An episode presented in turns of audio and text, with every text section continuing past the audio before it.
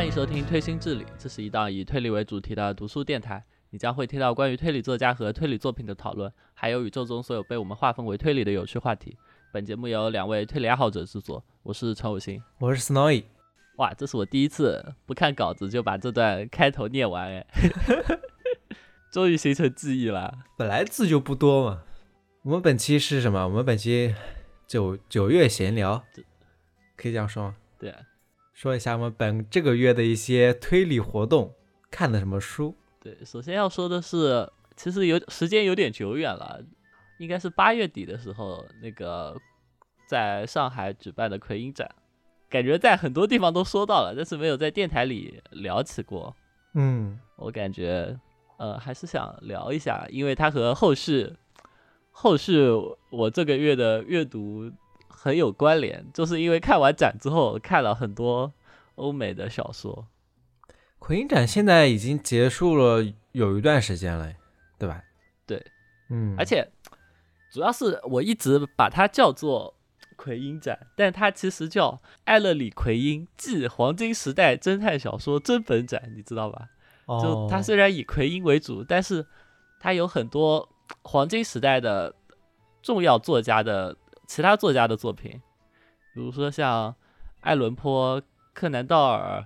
嗯、阿加莎·卡尔，就这些都有。就那些什么签名本是吧？对，然后还有什么第一次出版时候的版本啊，然后就是一些封面很精美的那个，就它它其实是一个呃，就是那种收藏性质的展览。那你说你看了当时看的感觉，你说一说吧，我也没去。首先它它是在上海徐家汇书院办的，嗯，然后当时最开始的时候就是它是上海书展的一部分。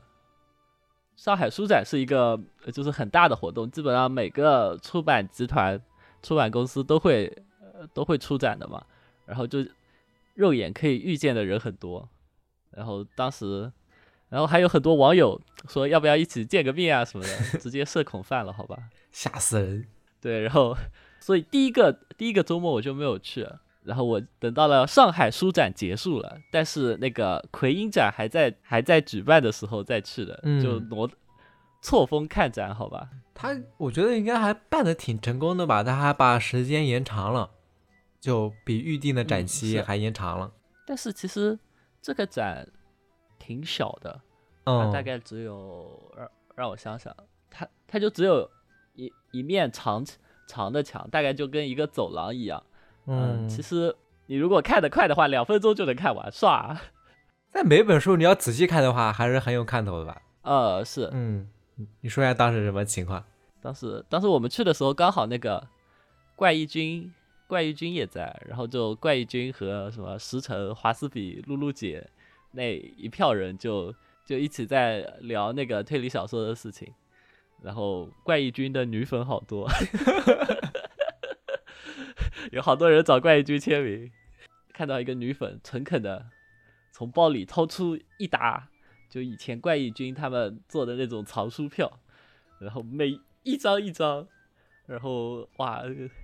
看得非常之非常之什么呢？真不错。就是对，就很羡慕。然后那个女那个女生还会像就是路人就安利怪异君，什么时候推进是什么时候推进治理能有这种待遇？哎那你的 然后具体看的书什么情是什么情况？看的书啊，就当时刘真老师，也就是就是那个展览的策展人，然后也是那个米米斗米斗篷的主编嘛，就他当时哦在就是导览，就是就是相当于拿着麦，就是向大家介绍这本是什么什么样，它有怎么样的渊源之类的。哦，然后然后他的身边就把就嗡了一圈的呃有就是看展的人，然后就跟着他的脚步，就是一边拍照一边听。嗯然后那个展本来就相当于是一个走廊的一面墙这个样子嘛，嗯，所以嗡的人已经把已经把这个走廊堵满了，我和朝露就根本根本过不去。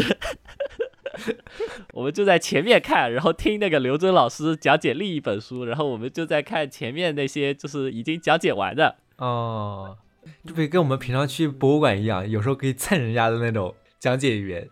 对，因为因为根本因为已经根本蹭根本挤不进去了。嗯，然后他们如他们如果不动的话，我们也走不过去，就处于这样一个状况。啊，那那具体那个展品呢？感觉怎么样？展品就是书很好，但是我和朝露就都是不太看欧美的人。就是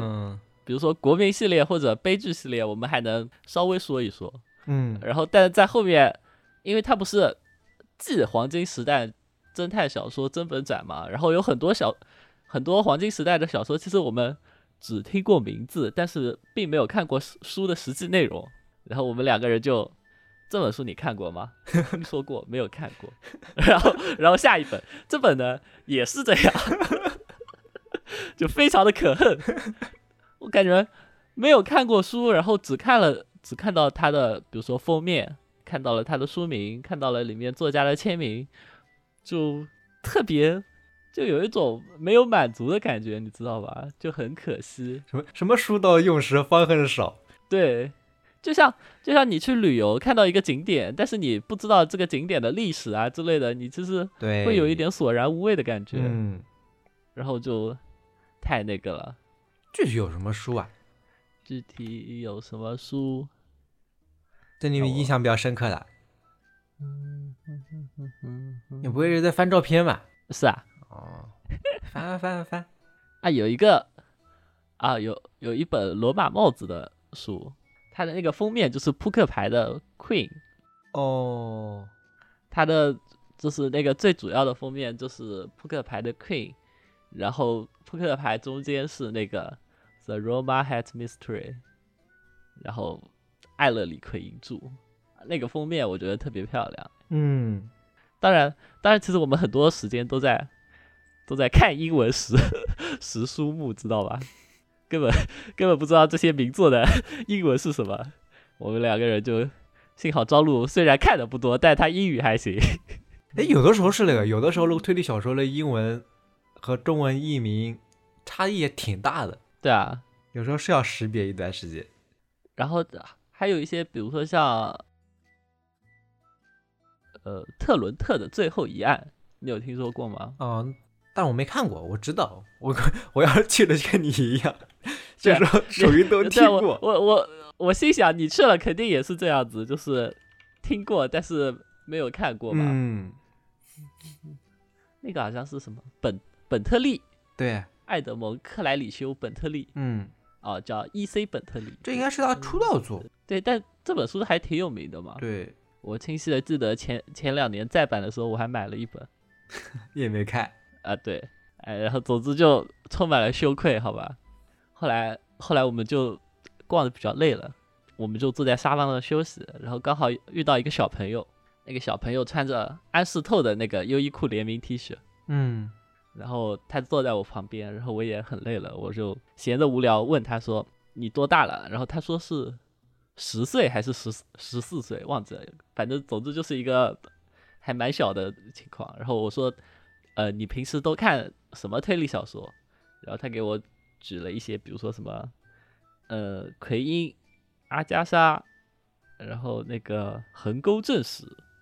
总之就是很正统的那些，然后顺带看那种动画，比如说柯南啊、金田一少年事件簿啊这些的，嗯就总之是一个很正统的读推理的小朋友。然后最后，最后他给我说了一个米的缺失，然后当时我都我以我以为我听错了，我就嗯，就就因为那个反差特别大嘛，嗯，然后我问为什么你会看了这个，然后他说是他哥哥给他推荐的，这哥哥一听不是什么好人。对，也是和他哥哥一起来的。然后我一听就觉得这个小伙子有可是个可造之才，可可造之才。然后我就推荐了我们电台，让他 让他点了关注。你说，你说他现在这种十四岁、十五岁的小朋友看看横沟正史是什么感受？像像我们那时候不应该看金田一一事件簿那种，更喜欢一那种的吗？像反而看横州横沟正史会喜欢吗？我要是像像他这样大，我是我是看不下去的。都是金田一可能就搞错了吧？有没有可能？哦你看了孙子不看爷爷吗？那风格就不有没有道理差太多了。哎呀，这是我哎，我当时就是看了孙子看爷爷的，我想既然是爷爷，那么呃就那个画风老一点也无所谓吧。然后呢？然后就向他安利了电台，后来他哥哥就来了，他哥哥是我们的听众，哦，但是他说每次因为太长了，他都听不完，然后就总之差不多就是这样子。我怎么感觉你是是也没什么感受？没不是奎因粉就没什么。我的感受就是书看的太少了呀，可恶！然后，然后后来就和朝露还有他的还有巨头老师一起去吃饭。一起去别的地方玩，然后吃饭聊小说了。嗯，我我感觉聊小说的过程更有意思，就是因为看展大家都很，我和朝露都是属于那种听过没看过的人，然后就只能蹭蹭刘真老师的导导览。但刘真老师的导览是以就是面向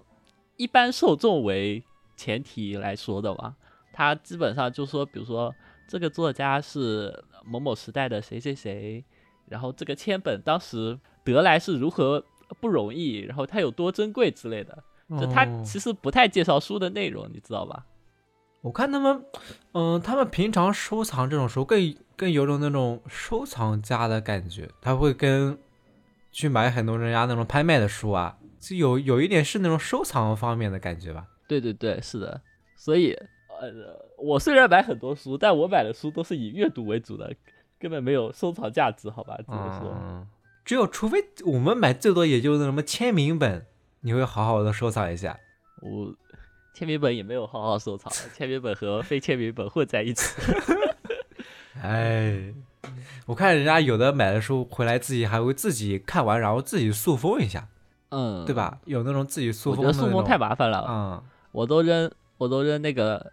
扔个塑料袋里的。哎，我也没塑封过，因为。因为杭州是真的太潮了，会找，就是潮湿的那几天会，就是回南天啊，就会墙面都开始渗水，你知道吧？哦。那种墙面上瓷砖都能凝结出水珠的那种，太可怕了。然后就很容易就会蛀掉或者泛黄啊什么的。那合肥还好哎，合肥没有这种情况。哎，真的吗？合肥一般这种书完全不处理，我放个两三年也不会有什么问题。杭州这么潮吗？我大概，我我大概做的就是把，嗯，把书扔进那个塑封袋里，然后把那种吃吃小零食不是会附带那种，呃，哦，干燥剂，干燥剂嘛，啊，对，然后把这些都 扔书柜里，可以了，可以了，这已经够够可以了。然后总之就是，总之就是奎因展之后就痛定思痛，嗯，应该多读一些欧美小说。而且你不是说要做奎因专题吗？嗯，然后心想也是也是时候该开始了，就开始猛看猛看奎因以及其他的一些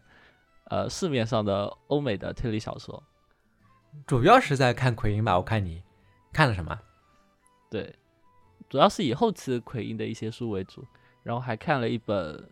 那个荷兰鞋。嗯，呃，我觉得先说一下我对奎因的初印象吧。嗯，其实老实说，我其实只看过奎因三本书，《X 的悲剧》、《希腊棺材》和《罗马帽子》。大大方承认，好吧。嗯。而且这是我很多年前看的了。然后我当时的感受就是人名太多，然后他们那个就是翻译腔吗？还是该说什么？就是那种西方句式翻翻译过来之后的那种语气，就让我特别不习惯。再加上人名很多。基本上就，虽然你看到后边熟了之后，其实是可以接受，然后可以沉浸进去，然后感受他那个故事的，但是在前面就特别痛苦。我记得就像那我如果是你以前看那个希腊棺材的话，他那个翻译真的是，嗯，太差了。对啊，非常烂。嗯，我感觉很烂。对，我估计也有这部分原因。对，然后主要是那种呃。那时候其实不觉得，那时候其实根本连新本格都没怎么看过，嗯，觉得这种推理小说就属于太艰难了。那时候我的阅读习惯也没有很好，就一本书经常断断续续的看，哦，怎么样的，就可能一看就要看一个月，然后看完之后每次都感觉跟考考完试一样的感觉。然后现在不一样了，现在感觉自己已经是一个成熟的大人了，已经。应该要不畏艰难险阻，应该看得下去了。而且而且不是 X 的悲剧再版了吗？啊，对对，这里给没有没有看过我动态的朋友科普一下，编辑特意 特意做了一个妖风，然后寄了本 X 的悲剧给我，但是他把 他把我的 ID 名字写错了，你就说你第一次看到我那个 ID，你你念你你一下子反应过来了吗？很难反应过来，你那种纠纠与真，纠与纠，还不如叫纠纠与纠，很难分辨出来好。我我当时我当时取这个 ID 名字就是想总有人会念错的，嗯，你就故意的嘛，但没想到这个名字这么成功，连编辑都骗过了。反而反噬了自己。对于是变成了揪与揪。嗯，哎，你 X 的悲剧你还能？你说你那么早看了，你现在剧情还能记得吗？我记得啊，啊最开始的剧情不是公交车上一个、啊一个有钱人死了吧？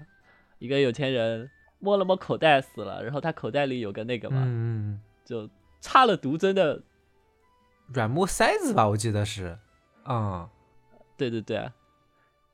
是是这么一个故事吧？嗯对对对对。然后那个什么。公交车上很多人都有嫌疑啊什么的，然后就开始一通那个，嗯然后总之，这里可以说一下，我们的奎因专题打算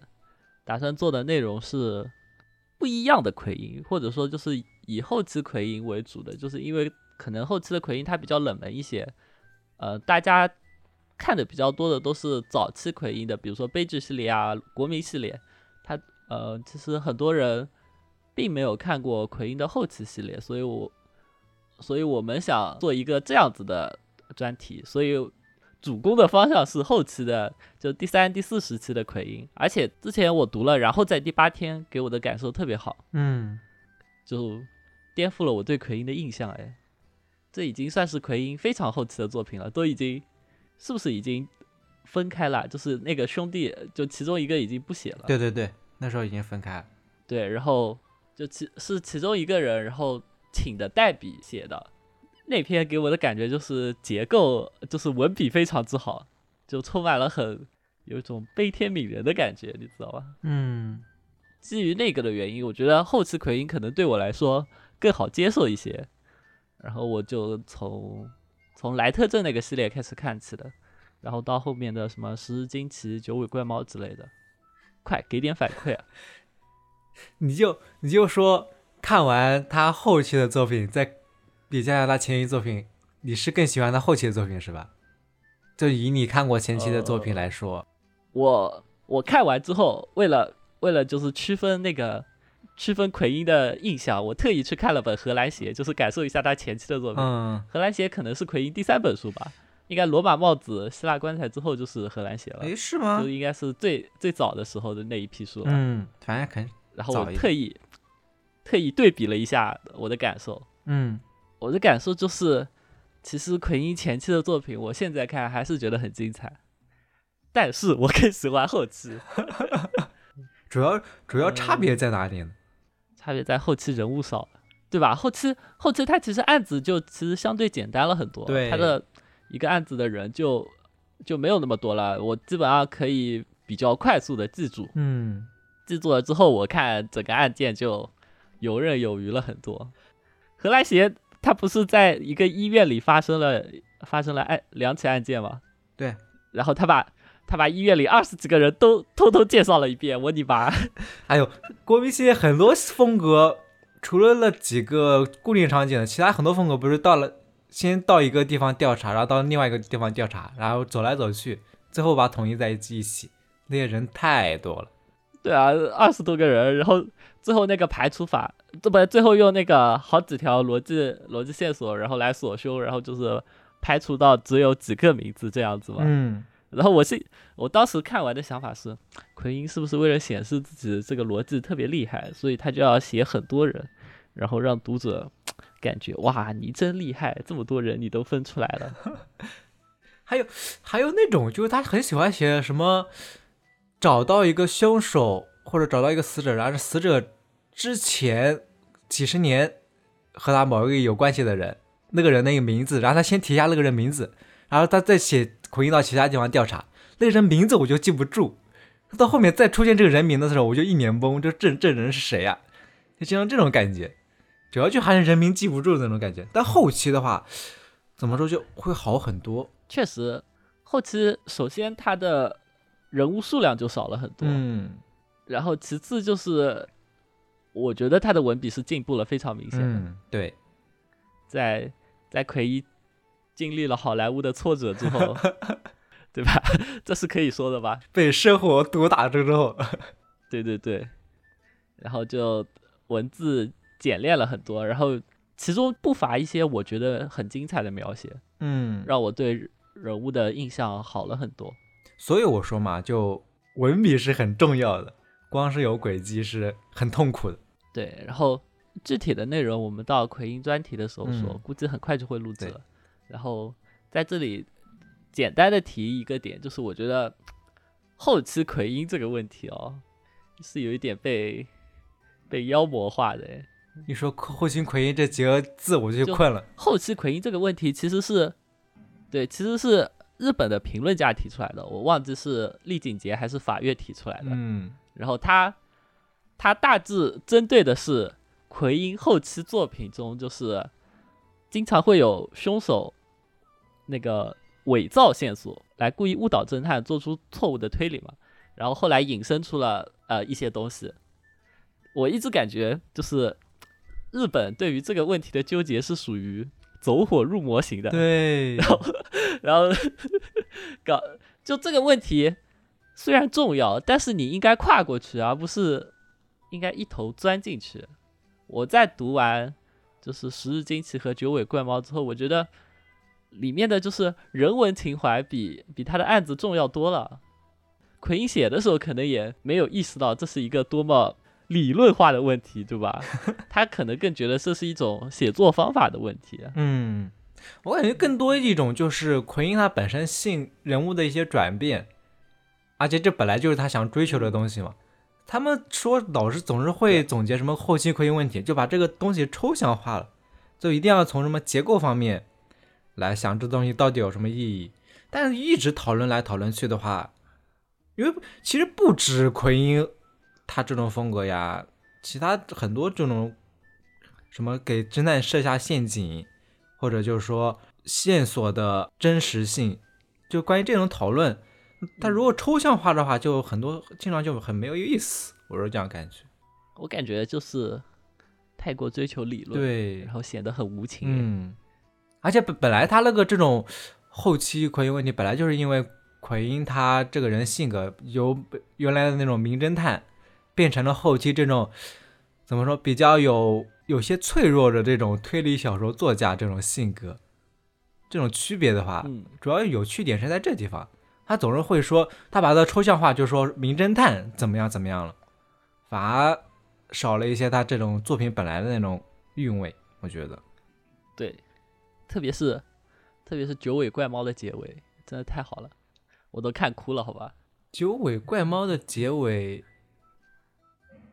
哦，我记得好像是挺惨的对，给你给你念一段。啊、艾勒里发现周围的一切都沉静的令人困惑，有很多嘈杂的声音，好像有鲍尔夫人的声音，然后又好像没有了。他身旁好像有一个男人，脸被重重的打了一拳，滚烫的熔岩沿着喉咙流下，因此像个傻子一样的哭诉。嗯，就这一段写的就是，就是那个奎因又被骗了，就是他，他之前又做了一次错误的推理，然后他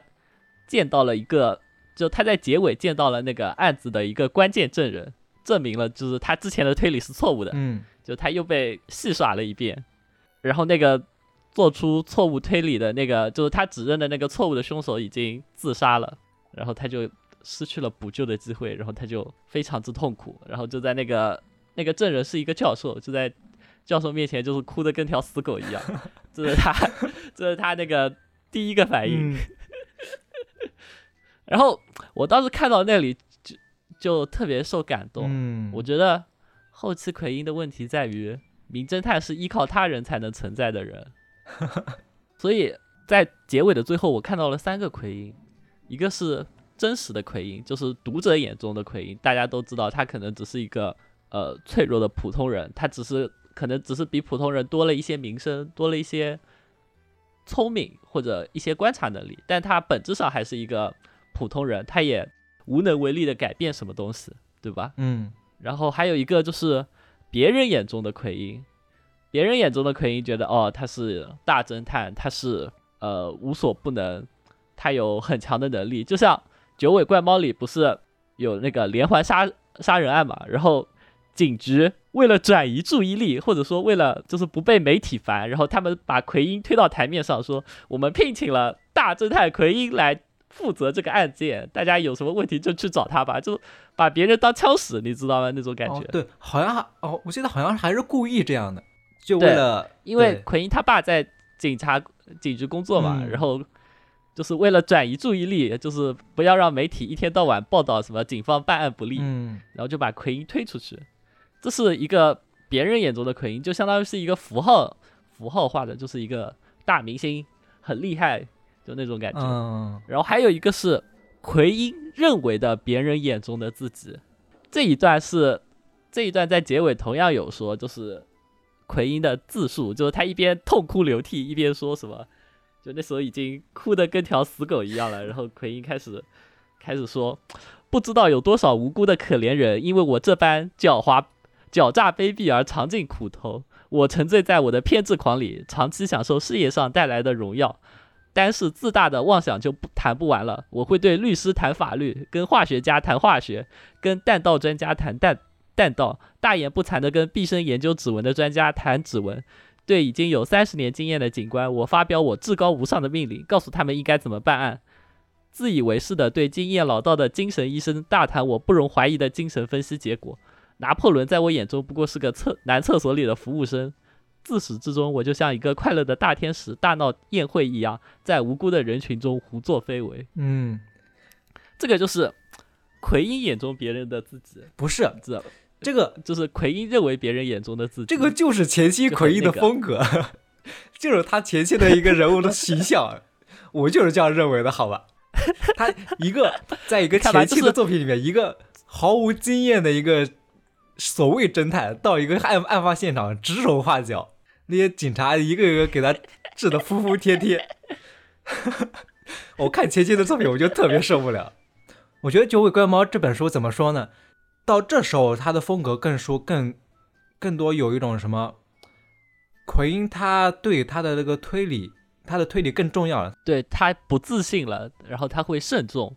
他很多时候他的推理对身边的人是很重要的，如果稍微推理错的话，就会造成很大的一个结果。毕竟他那个后期像就像《九九尾怪猫》这一篇的话，已经牵扯到社会上面一个很重大的一个连连续杀人事件了。连锁反应了，对，对对对，所以他每个推理要很慎重，就和他之前那种呃轻飘飘的推理啊，就如果我推理错了，那我再推理一遍，这种就不太一样，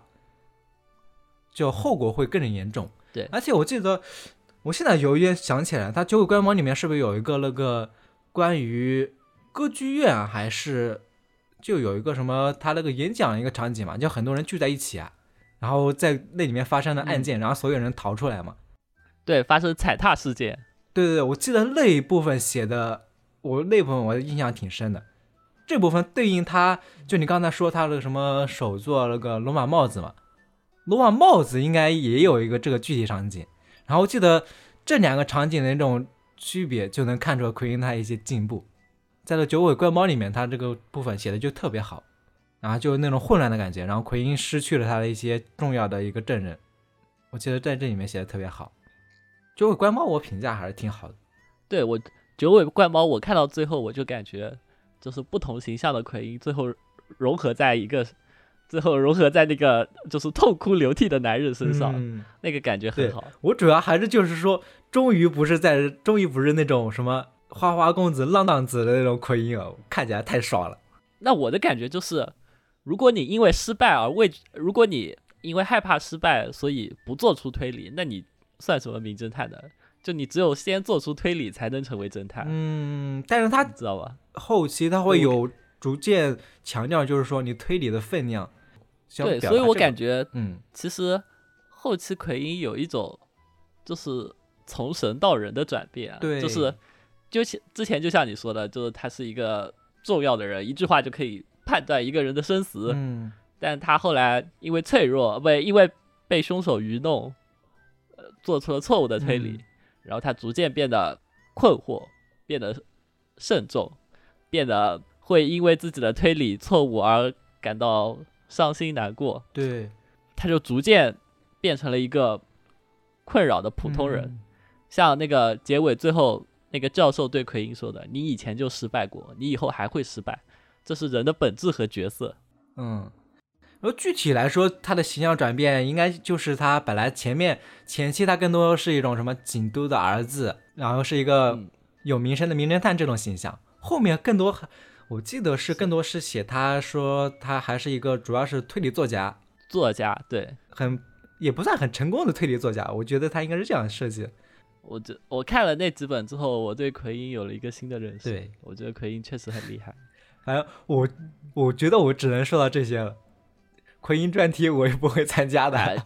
预告一下。具体内容静待静待奎因专题，好吧？嗯我们可能我们应该十十一十一假期的时候录制，然后十一之后就应该能放出来，，请敬请期待，好吧请一？个专家，请一个嘉宾过来。对，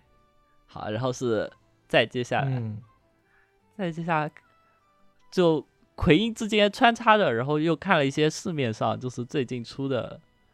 出的一些欧美小说，然后其中是保罗·霍尔特的《第四扇门》，嗯，这个这个也是再版的书嘛，就之前星星出过一个版本，然后那个版本炒得很贵，然后然后这次读客再版了。保罗·霍尔特这个作家，其实我们之前在节目里也有提过，比如说他的《饿狼之夜》嗯是一个短篇集，然后保罗·霍尔特，哎，保罗·霍尔特是那种我少数的看得进去的欧美作家，就是以前也会看的，因为他人物少，而且他不废话，他直接就会开始讲案子，不会给你来很多那个唠家常的部分，你知道吧？嗯，像第七重第七重解答，然后什么，然后什么饿狼之夜、幻影小巷，嗯保罗·霍尔特我还看到过看过挺多他的书的，嗯，属于我，因为它真的很短，它有些它很多书都不到十万字，我操，简直好评。这个长度又好，然后人名人物又少，一下子就开始进进行案件讲解，这就是我期待的欧美小说。所以是你是喜欢这种风格吗？因为保罗·霍尔特主打的就是他的案件嘛，他有很多那个不可能犯罪嘛。嗯，我觉得他对我来说就是现代的法国卡尔，哎，我一直是这样认为的，这么说也行。因为他本来就说他很受卡尔的风格影响，然后他里面那些什么什么降临会啊，什么好多恐怖传说啊，就很有卡尔的风格。对总之，我们来简单介绍一下这本书吧。这本书就是说，一个乡下村庄里有一座凶宅吧，就他那个顶楼的第四间房间里面，然后女主人身中数身中数刀，现场鲜血淋淋，但是那个房间是一个密室的状态，嗯因此就被判定为是自杀。从此之后，就这个房子就被村里人认为是那个凶宅。每个深夜都会有奇怪的声音从那个房间里传出来，并不时伴有幽灵般的微光。然后过了好多年，然后有一对灵媒夫妻住进了这个凶宅里，然后他们办了一场通灵会，结果却变成了一场就是杀人案件。密室之中凭空多出现了一具尸体，嗯还会有诡异的雪地杀人事件，就一切迹象都表明好像是有鬼怪在作祟。通灵术、分身术、密室悬案、预知梦谋杀，究竟是丧心病狂的凶手作案，还是真的有幽灵复仇？凶宅的第四扇门里到底隐藏着什么样的玄机？噔噔噔噔，好吧，这就是书书上的简介，偷一下来。所以我说他这个风格就很像卡尔啊。你看那这有这种风格，啊。什么通灵会啊，恐怖传说，说起卡尔，嗯，你觉得这本书能不能能不能对比离人哥的《吸血之家》对吧？是不是有一些很那么说凶宅、灵媒，然后密室、嗯魔术，嗯。然后那种惊悚，这不是不是在离人哥那个《吸血之家》里都有？对啊，哎，所以我说就像卡尔嘛。你说什么加贺美雅之、阿杰唐离人、保罗·霍尔特，我觉得就是就像那种什么奎因私生子一样，他们就是卡尔私生子。嗯，就是他是一九八七年的书啊，就相当于是我忘记我忘了是是保罗霍尔特的出道作还是第二本第二本书，就其实时代很早了，但是第二本书，我应该是这样的，我记得没错的话，他第一本书好像是获奖了，但是第四扇门是先出版的，好像是这样。哦，然后就是他那个轨迹，其实我看的时候就大概已经有点印象了。我不知道这个是当时他的原创，还是我看了一些后续后续其他其他作者的改编。反正就是这个轨迹我很有印象，我觉得大致应该就是这样子的。然后他确实就是，可能首创就是他吧，我我我看好多人不是说什么看了剧本杀被剧透了，好好像被很多剧本杀借鉴了一样，是好像是这样，我听他们说的，嗯，首创可能是他，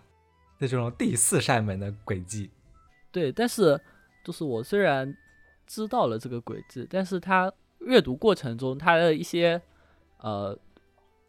灵异的那个氛围塑造，还有一些突然突然就那种给你的一种惊惊吓的点，嗯那个我特别喜欢。有一个情景大概是那个林美夫妻失踪了，然后他们在找，就他们来到就是他们住的地方，然后来找，结果就本来还是很诙谐幽默的，然后突然突然坐在沙发上，发现自己身边多了一只冰冷的手，原来那个尸体就藏在沙沙发下面，嗯好像是这样子。我然后就就有一种类似于那种像 jump scare 的那种感觉，就是突然唰一下就吓到你。嗯，好像是什么尸体藏在沙发里面是吧？对，就像这种这种悬念的设置和节奏，我觉得特别好，有一种嗯呃，有点像魔术，是有点像魔术那种误导的感觉，你有没有觉得？哦，难怪你说像离人哥，对，就是他把他把你的注意点转到了另一个方向，嗯然后他你就会忘记一一些就是案件原先的一些重要的点，然后他最后再把那个点拿出来，然后达到像达到一种呃演出效果的那种感觉。嗯，然后离人哥这一点做的就比较拙劣，我觉得他风格还是，就是说，如果大家喜欢看什么黄金时代的欧美推理，然后再看他再看他的书，就有一种找到家一般的温暖的感觉。类似的话，就像这个时代，你在看一些什么，呃，就像你这个时代看大山城大山城一郎一样，是吧？就像这个时代你在看什么马之准他们出的什么动画的新作，你有一种回到零零年动画的感觉，还是那个味。麻子准先拿出零零年水平的东西来再说，好吧？根本没有。嗯反正就这种感觉吧。我看的时候感觉还挺好的，虽然大家对保罗·霍华德的统一观感就是说他，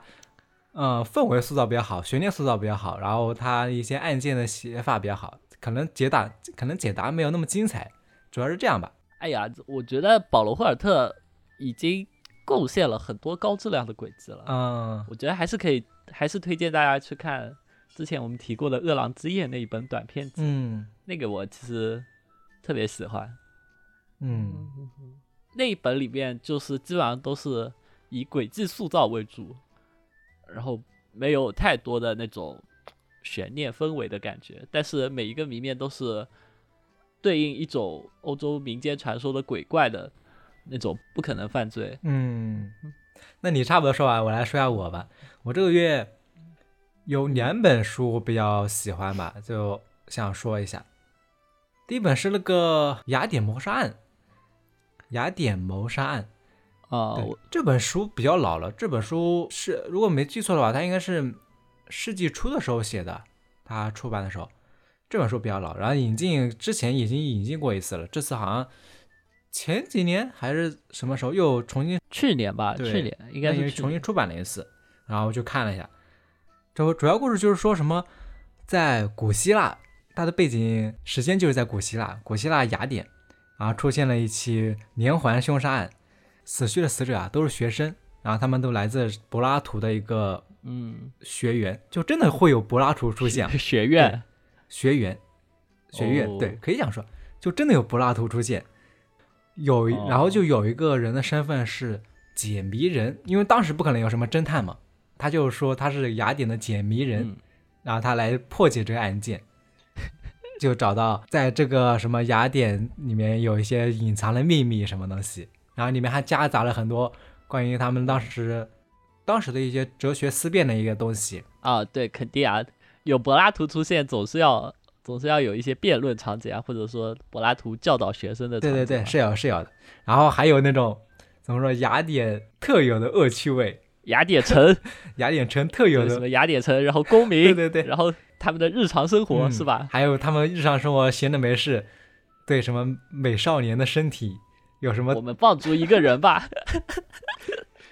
我们今天闲着没事，放逐一个谁吧？就柏拉图你了。这那个没有，那个没有，那个还好，它里面还是比较严肃的，好吧？那里面会有很多什么，当然雅典的一些风俗嘛，会对什么美少年的身体嗯，有一些，他我感觉写的当时的，我看到这本挺好笑的，可以这样说吧，雅典当时对男性的身体是比较推崇的，对推崇的，对吧？就是喜欢健美，健美的身材，是不是？对，所以会有什么运动会嘛？是吧？男童大量描男童描写吧，不至于吧？有不少，有不少。然后这本书虽然是叫《雅典谋杀案》嘛，也刚才也说了，主要是雅典的那个背景上面发生的谋凶杀案嘛。但它主要其他一个风格更有趣的一个风格就是说，虽然它主体是这个谋杀案，但它在这本书的同时，它设定了一个翻译家的一个身份，就是说这个翻译家是在翻译《雅典谋杀案》这本书。对，这个我有我有印象。所以他你看了这本书的时候，你本来一开始第一章可能还好，就是说主体是这个雅典谋杀案的小说，但他在一些什么批注、脚注里面会出现译者的身份出现说，啊这个地方是什么什么知识，这地方是什么什么，可能稍微这样解释一下。当他越到后面，这译者的他的那个形象就越立体，他会会在那个注释里面写的东西越来越多。就说啊，我看的这部分，我觉得我是怎么怎么想的，他可能暗示了什么意思。当时看的时候就可能会有点奇怪，就说这个翻译者怎么会这么明显？这么嘴碎，对，然后你越看越会发现，他这个翻译家不像是说真正的翻译家的那种口吻，更像是小说作者写的一个案件当事人，哦，不是不是不是案件当事人，他更像是小说作者专门啊创作的一个人物的一个形象，然后他又会写翻译家身边发生了什么事情，就在脚注里面写这些东西，所以我感觉这个地方还挺好的，因为你其实现在单纯看了什么雅典谋杀案、雅典的一些解谜人找线索啊，找那些各种人对口供啊什么东西，可能会有点无聊，但你参差的看这种翻译家突然身边出现了什么东西，比如说他翻译翻译着，在深夜的翻译翻译的时候，他旁边出现了什么响动。就有一种什么恐怖电影的那种感觉，所以我感觉他这部分阅读体验会挺好的。那最后最后有揭示那个翻译家，有揭示那个翻译家其实的真实身份啊、是吗？差不多吧，会有那种 meta 的感觉，所以我感觉这种写法还挺好的，把一个呃怎么说中规中矩的谋杀案，中间穿插了这种很多额外的乐趣吧，会阅读体验会好一点。而且他这本书出版的时候挺早的，当时还获得什么金匕首奖嘛，在当时还算比较先锋的一种写法了。嗯，可能现在看的话，可能会少一些乐趣，但是它毕毕竟是，我觉得它雅典的那种风俗啊、人物啊写的还蛮好的，这地方也能看一看。对吧？所以我说，我总觉得欧美好像很热衷于写 meta，啊，还就我刚刚说的嘛，它破正常故事已经施展不出来特殊的点了，那只能玩一些这些东西了。我现在看，我现在看了个豆瓣上面，什么新版的这个宣传，不要在深夜独自阅读。哎总感觉总感觉他们呃就那种宣传就往就就往就往恐怖小说那个方向走。嗯哦我看那个两度和未完成的手稿也这样，什么看完之后一宿没睡觉，好可怕。然后那个第四扇门也是，嗯，什么我只敢在中午时候看，晚上都不敢打开来。就都都都往那个恐怖那个方向嗯，宣传。可能你看这种小说真的会感受到恐怖吗？提问完全不会。应该不会吧？是不是有些人看这种什么啊打破第四扇门这种书，会有一种呃恐怖的感觉？会有这种感觉吗？是吧？看书的时候我房门动了，吓死了！原来是原来是我妈。这本书，嗯嗯，算是一般推荐吧，也没有那么推荐。喜欢美少年的肉体可以看一看，哎，这就是你的恶趣味吗？主要它里面那些哲学思想怎么说呢？嗯，还是比较原始吧。呃，主要还是什么柏拉图的洞穴，怎么说话了？我靠！你居然说柏拉图原始，虽然原始，但你起码用个经典，或者说比较熟悉吧？你怎么能用原始这种词？哦对对对对，给我向柏拉图道歉，好吧？对这地方可以看一看嘛。如果大家喜欢这种风格的话，然后雅典博山大概就是这样。嗯，你没有看过对吧？对我没有看过，但是我也有。啊、你就说我介绍了这样，你会想去看吗？就说哲学呀、meta 呀，这些我事先都知道了，但是我还没有看，但是我还没有看，你就知道为什么了。嗯，哦，我想起来，我看的是那个新版的嘛，它里面还有，因为毕竟是他写翻译家的那种背景故事嘛，所以最后真的是新版的翻译，他也写了一个后记，然后还有新版的哦，对新版的出版社，我不知道是出版社还是什么，又写了一个多层的一个结构。我觉得这地方怎么说，新版还更有意思。大家如果看的话，可以去主要去看一下新版的这个风格，大概也就这样吧。然后我们接下来最后说一下吧，就说一下前两天刚看完了那个《十戒》，西木春央的《十戒给给这期节目嗯增加唯一的日推一元素。》。哎，是啊，真的是，首先，《十戒》是那个方舟的作者西木春央的最新作品。对，然后他他其实应该和方舟是属于一个系列的吧，因为就是方舟、十戒，它都是那个圣经里的元素这样子。对我看好像说西木春阳要写圣经系列，下一本是塔呀，好像是塔，对嗯。对，差不多就是这样。就是这三个系列有很多的共通点。看完之后，发现豆瓣的，就是看过那些人，基本上都会认为《十戒》是方舟的精神续作。嗯，我给我感觉就像《十戒》和方舟相相似的呢点，就像《幻夜》和《白夜行》的相似的点，就是一种风格。是吧？你的意思是拙劣的模仿吧？哎呀，不是不是不是，就一种风格，但好像《十戒》更凝练了一点，嗯，有没有感觉？对吧？对，它的设定更简洁一点。嗯，对，但他们的故事风格其实还蛮相似的。对对对。那我们先说一下它这故事的背景。故事的背景是女主的伯父是一个很有钱的富豪，然后他有一嗯座、他有一座私人岛，但是那个伯父就是前不久出交通意外去世了，然后女主的父亲就继承了这座岛，然后房因为因为就是女主的父亲肯定也不会想着留留留着这座岛，然后就有房地产开发商，然后联系了女主的父亲，然后邀请邀请他们就一起到岛上考察，然后看看就能不能开发，或者就直接把岛卖掉，这样子嗯就是一个比较好的处理。然后所以一行人就一起到了那个岛上，结果到了岛上之后，发现岛中心的工作小屋下面有个地下室，然后那个地下室里有很多制造炸弹的设装备啊、设施啊、材料啊，然后岛的南边还有就进行过那个炸弹实验的痕迹，就很显然就是有人就是在岛上制作炸药，嗯。然后在这个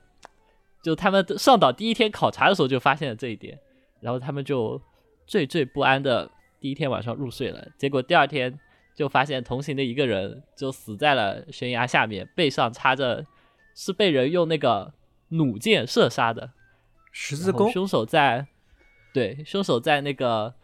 大家住的别墅的门廊柱子上贴了一张纸条，上面写着就是十条戒律，如果有人违反，他就会引爆岛上的所有炸弹，炸死所有人。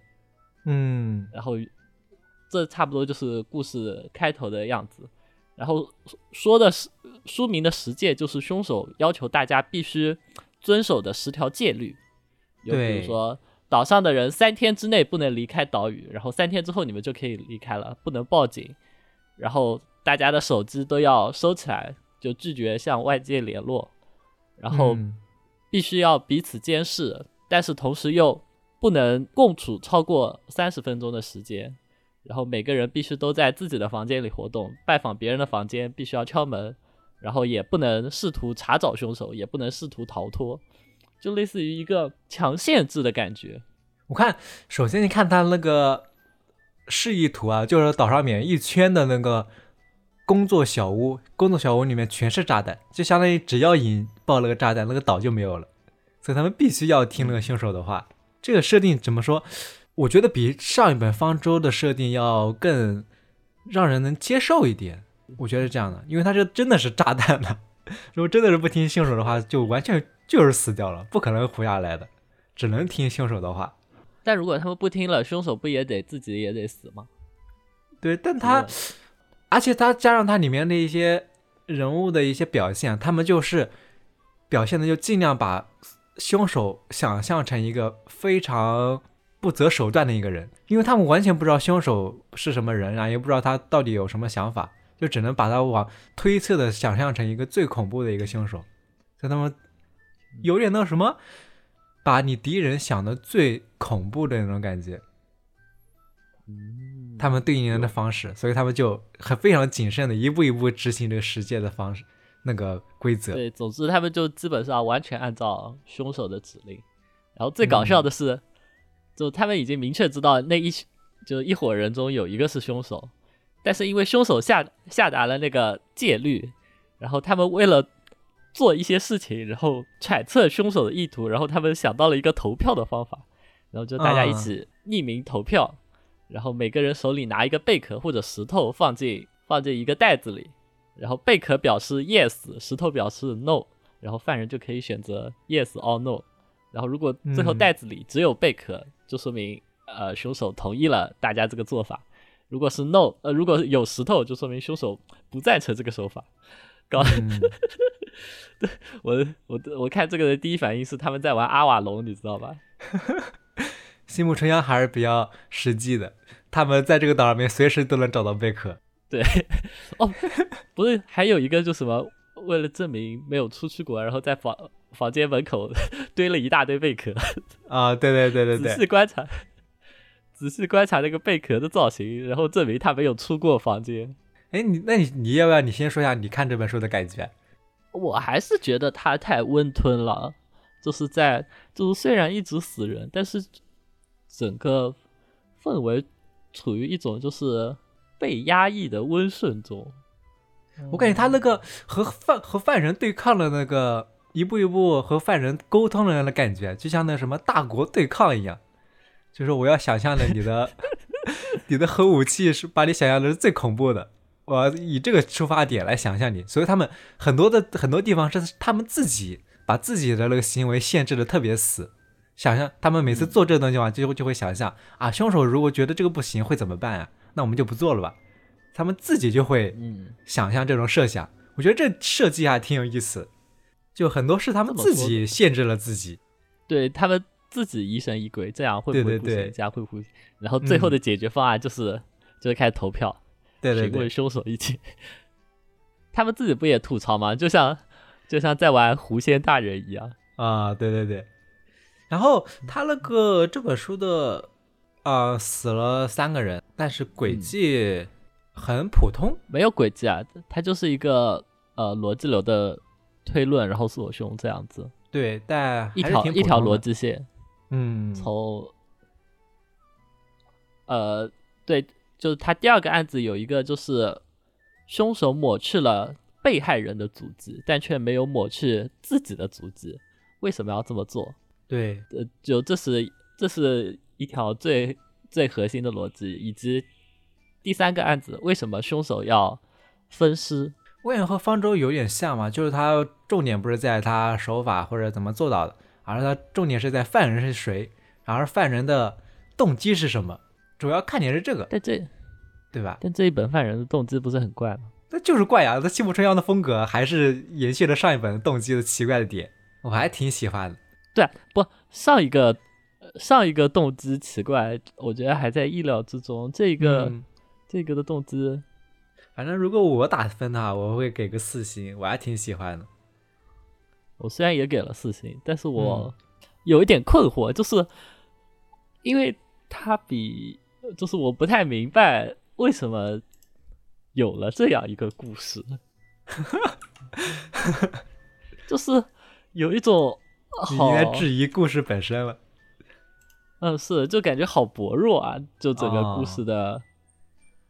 就整个故故事的发展，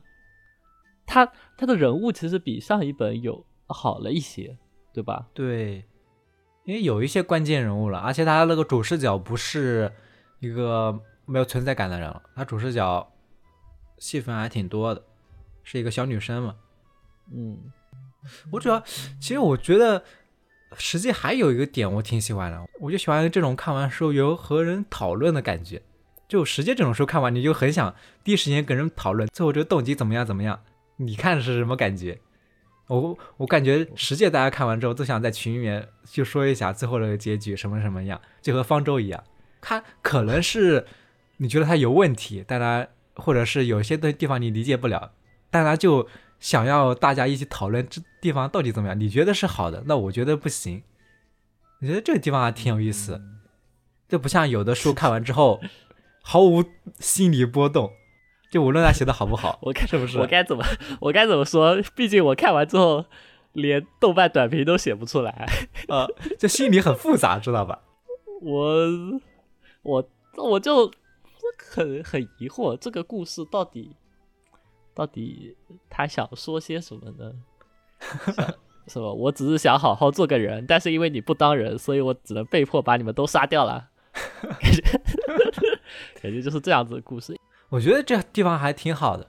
就像上一本《方舟》一样，它好多